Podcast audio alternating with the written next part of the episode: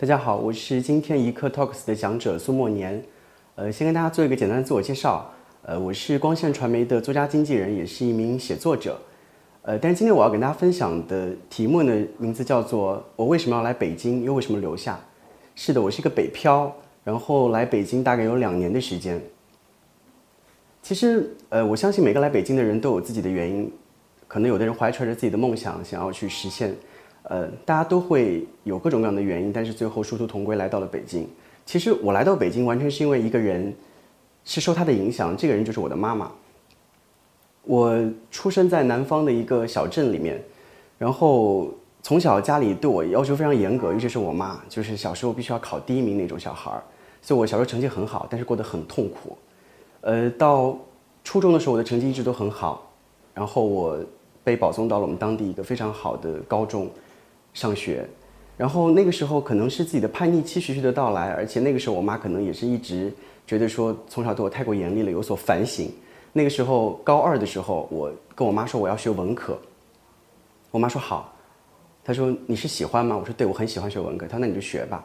我选择了学文科，但是我其实为什么学文科呢？不是因为我特别喜欢学文科，是因为我当时去到这个高中以后，我的成绩不再像之前那么的受人瞩目了，因为当时大家都是很厉害的学生。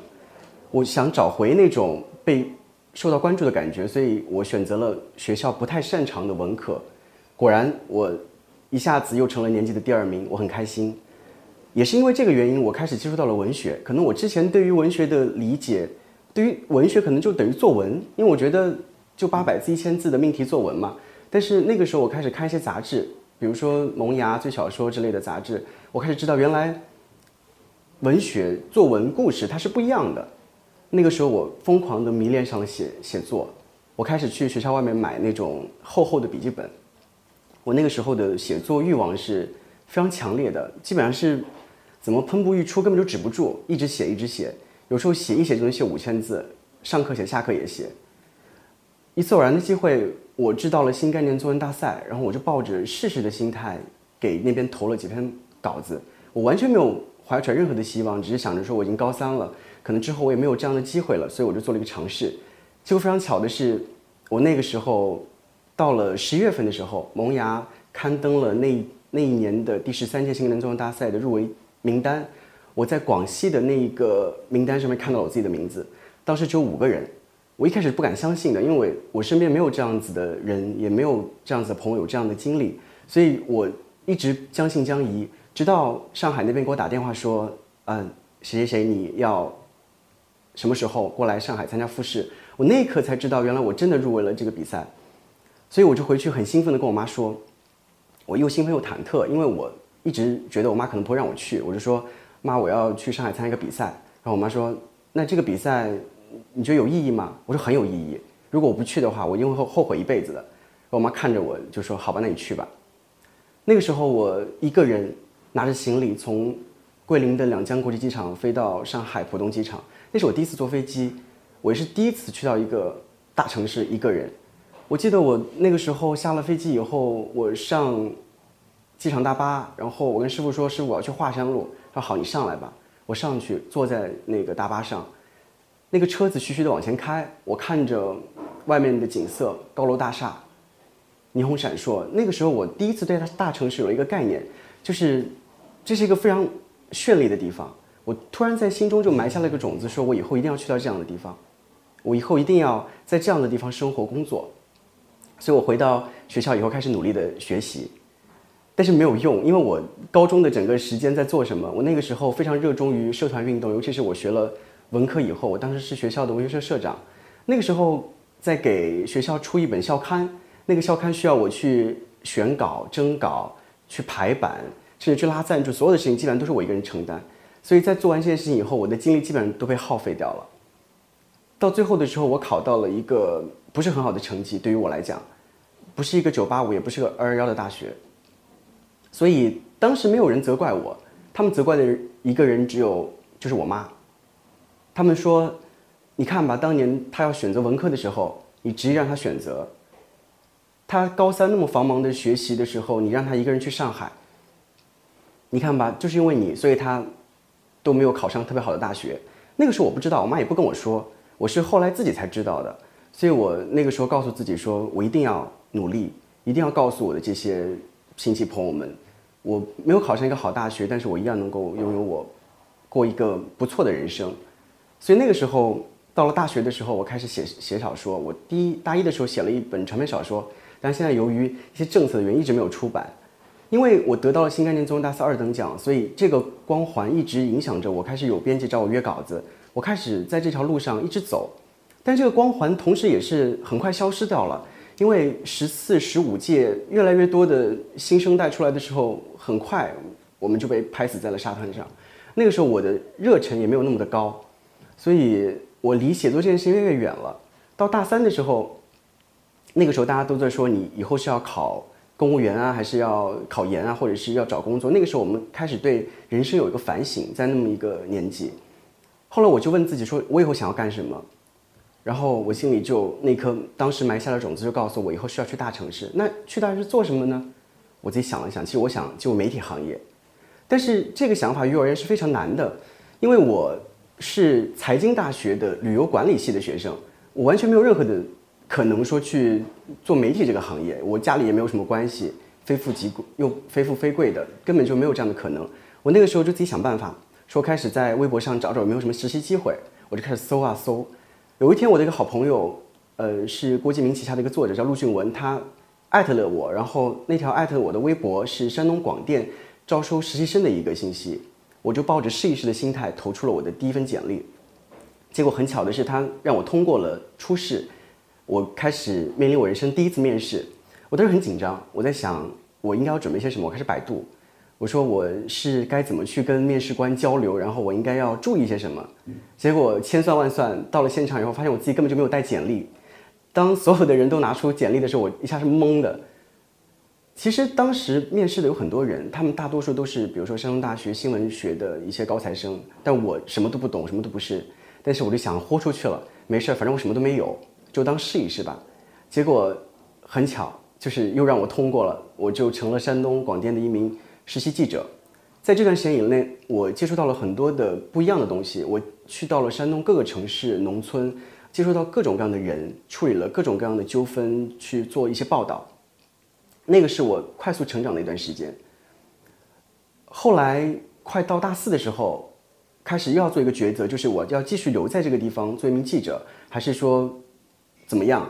这是我的人生规划的一个问题。然后我又跟我妈说，我妈说你就做记者吧，挺好的。其实说着也挺有面子的，反正你是个小镇青年，就是也挺好的了。家里边也没有这样的人。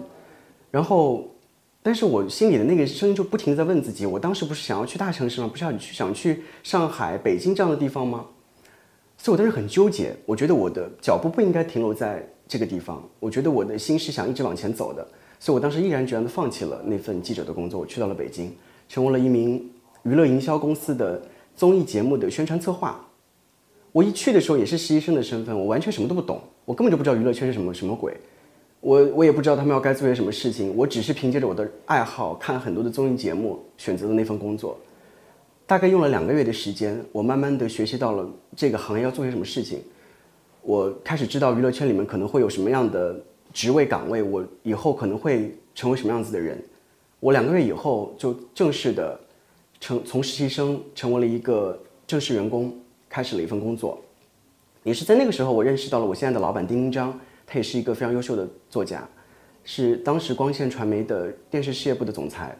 很巧的是，是因为那天年会，他是我们我当时那个老板的朋友，然后他来到了我们现场。当时年会的时候，我表演唱歌。然后他唱完了以后，他下来跟我说：“你唱挺好的。”我说：“谢谢。”然后我觉得我真正引起他注意的是，因为当时的比当时的一些游戏，我的好胜心吸引了他。因为我当时所有的比赛我都要赢，而且都赢了。尤其是当时那个时候很流行撕名牌，我把我两个一米八八九的老板都给撕了下来，成为了最后留下的那个人。所以他可能注意到了我。我们一来二去的通过加微博就成为了好友。大概四个月的时候，他突然间有一天跟我说。你要不要来加入青春光线？我当时不知道什么叫青春光线，那是因为光线传媒当时想要成立一个内容管理公司，想要招一大批年轻的作者。当时我就同意了，因为我知道我离写作这条路很远了。如果有一个这样的机会能够提醒到我的话，可能我会在这条这个爱好上还是有所发展。于是我同意了。我在光线传媒的那个彩条彩条的屋子里面签下了那个合同的时候，他又突然问我说：“你要不要加入青春光线？”我说：“我现在合同签了，你问我这个问题什么意思？”他说：“我是问你要不要来我们公司上班。”如果说很多年前的那个，我一定是当下就答应了，但是我没有答应，是因为我害怕。我害怕什么？因为我从一个摸不着边儿的专业的学生做了一个记者，从记者又毅然决然的去了北京。其实。这两个决定都非常的艰难，因为每个人都有一个安全范围的一个一个过程，他们很难去逃脱这个安全范围，这是很很冒险的，每个阶阶段都是非常艰难的。所以我当下又要从这样一个状态去到另外一个状态，我其实是犹豫的。所以我后来打电话给我妈，我说：“我妈，我要不要去光线传媒？你给我个意见呗。”其实我我觉得我很蠢，是因为她一定会同意的，因为她是刘同的粉丝。当她知道我可以跟刘同一起。工作共事的时候，他基本上在那电话那头已经疯掉了。他说：“你去去去，赶紧去，赶紧去。”但是最后我决定去到光线传媒的原因是，不是因为我妈的说，是因为我觉得确实是作为一个还没有毕业的应届大学生，去到这样一个公司，可能对我来说是一件更好的事情。所以我后来去到了光线传媒，成为了光线传媒的作家经纪人。然后我现在已经是四十多个作者的经纪人，然后这些作者都是我在一年的时间以内给签下来的，然后。我为什么能签下他们呢？就是得益于我当年参加了这个比赛，认识了很多这样子优秀的人，并且我知道了这个行业里他们都在哪。今年的到今年为止，已经给他们出了大概有七八本的书，然后我自己的书也会在今年出版。我也是刘同、丁丁章现在的出版经纪人。所以，当我在聊到我为什么留在北京的时候，其实我的自己的例子就是一个非常好的例子。那是因为这是一个充满机会的地方。它是一个充满无限可能的地方。就比如说，我在别的地方，我可能不会有这样的经历，我不可能从没有到有，有这样的一个机会出现。但是偏偏我就在北京这样大城市，可能就有了，因为我要进入媒体行业，而北京是中国文化的中心，所以我必须要来到这里。当然也会有质疑，比如说，当我参加大学聚会的时候，同学聚会的时候，同学们就会说我：“你干嘛去北京那样的城市啊？那个地方那么的脏。”对吧？雾霾那么的严重，又那么的拥挤，地上交通拥挤，地下交通也拥挤，每天挤着地铁去上班，累不累？他说：“你看我在这个地方啊，家里也有房子，呃，车子也也不堵，什么都都挺好的，然后也过着生活挺安逸的。我是一个非常尊重每个人选择的人，我觉得选择每一样生活状态都是自己的权利。但是我内心一直秉持的一个观点，还是所有的年轻人都应该去到大城市去发展。为什么？”是因为我觉得，一旦你要踏出那个脚步，你才有资格去做这个决定。如果你去到北京，比如说你待了半年、一年，你觉得这个地方很好，很适合你，你觉得这个地方充满着竞争机会，你愿意待在这个地方，可以。